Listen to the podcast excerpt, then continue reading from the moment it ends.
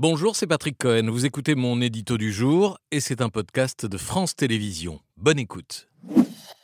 Bientôt un an de guerre en Ukraine, Patrick. Événement qui a changé le monde, qui le change encore et pour longtemps, qui a fait basculer notre siècle dans un conflit sanglant que l'Europe ne pensait jamais revivre.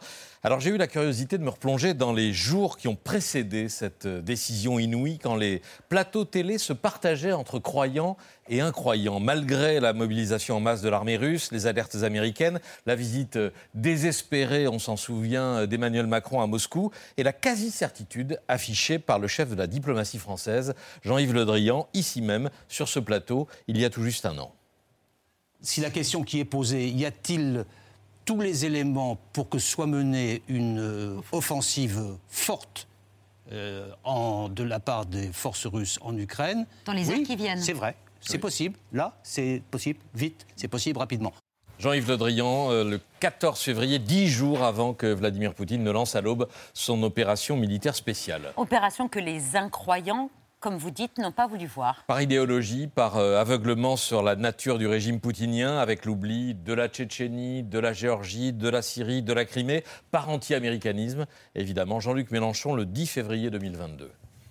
C'est l'OTAN l'agresseur? Ah ben Évidemment. Pourquoi? Parce que les États-Unis d'Amérique n'arrivent pas à stabiliser leur position internationale. La vérité vraie, pure et simple, c'est que les États-Unis d'Amérique ont décidé d'annexer dans l'OTAN l'Ukraine et que la Russie, qui se sent humiliée, menacée, parce que nous avons installé des batteries de missiles antimissiles en Pologne qui mettent en cause le 75% du système de défense des Russes, se sent agressée.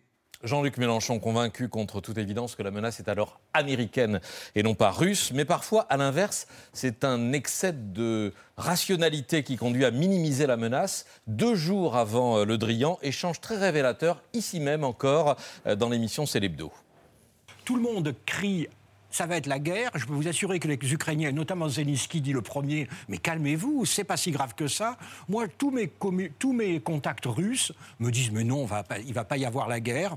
Donc voilà, il y a un effort diplomatique et je pense que... Il n'y a qu'un homme qui sait s'il va y avoir la guerre. Il n'y en a qu'un. C'est Vladimir Poutine. C'est ça le problème. Mais Lavrov ne le sait pas, personne ne le sait. Et qui comprend Vladimir Poutine? Qui hmm. comprend Vladimir Poutine? Qui comprend Poutine, dit justement euh, Jean-Michel Apathy, qui sait ce qu'il a en tête? Marine Le Pen, à ce moment précis, croit le savoir, peut-être parce que Poutine l'a reçu euh, en tête à tête euh, au Kremlin, la candidate du Rassemblement national est certaine d'avoir affaire à un allié. Il est d'usage de dire que Vladimir Poutine est anti-occidental. Je crois que c'est faux.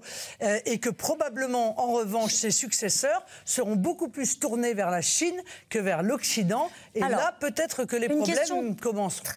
Marine Le Pen face à Caroline Roux le 13 février 2022 qui pense que les ennuis commenceront quand Poutine aura quitté le Kremlin et que d'ici là, notre intérêt à nous, Français, est de suivre le chemin des Allemands et de la piste du gaz russe. Moi, ce que je viens vous dire aujourd'hui, c'est que demain, nous aurons la France. L'intérêt de la France fait que nous devons retrouver des relations avec la Russie, y compris dans le cadre demain d'un partenariat énergétique, car nous sommes dans une situation fébrile sur le plan de nos approvisionnements énergétiques et nous aurons très certainement besoin de la Russie pour diversifier nos apports énergétiques. Éloge du gaz russe, éloge et certitude balayés dix jours plus tard par euh, évidemment par le déclenchement de la guerre. À noter qu'il reste des traces de ces positions passées sur les conditions d'une sortie de guerre, sur la tenue de pourparlers avec Poutine et surtout sur la question des livraisons euh, d'armes à l'Ukraine. Raison pour ne pas oublier ces débats et ces plateaux anciens. Merci d'avoir écouté ce podcast de France Télévisions. Pour ne rien rater de C'est à vous en audio, vous pouvez vous abonner à tous nos podcasts sur votre plateforme d'écoute favorite dans la rubrique C'est à vous et en vidéo, le replay bien sûr, c'est sur France.tv. À très vite.